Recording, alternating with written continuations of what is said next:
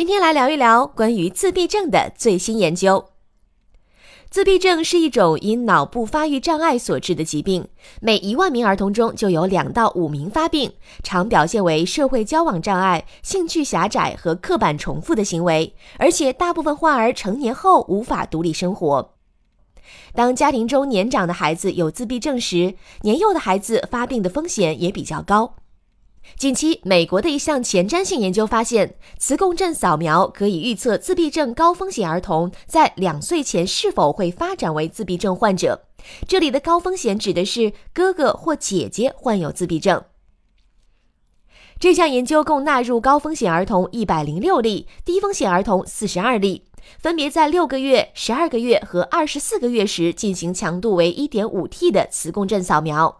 在分析了全脑容量、脑表面积和脑皮层厚度后，发现磁共振扫描预测自闭症的准确率在百分之八十以上。这一结果说明，磁共振扫描技术的提升和计算机后处理方法的发展，使早期预测自闭症成为了可能。本条音频来自《Nature》杂志。长肉不如长姿势，明天见。